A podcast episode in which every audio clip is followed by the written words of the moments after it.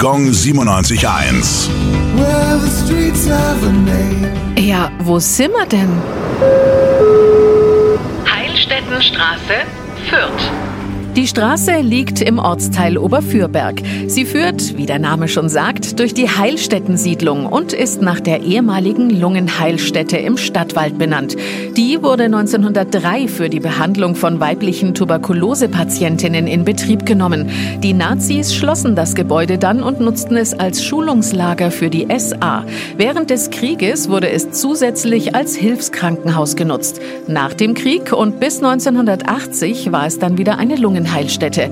2002 sind in dem Gebäude 24 private Wohnungen und Lofts entstanden. Gong 97.1. Well, the streets have a name. Die heutige Episode wurde präsentiert von Obst Kraus. Ihr wünscht euch leckeres, frisches Obst an eurem Arbeitsplatz? Obst Kraus liefert in Nürnberg, Fürth und Erlangen. Obst-Kraus.de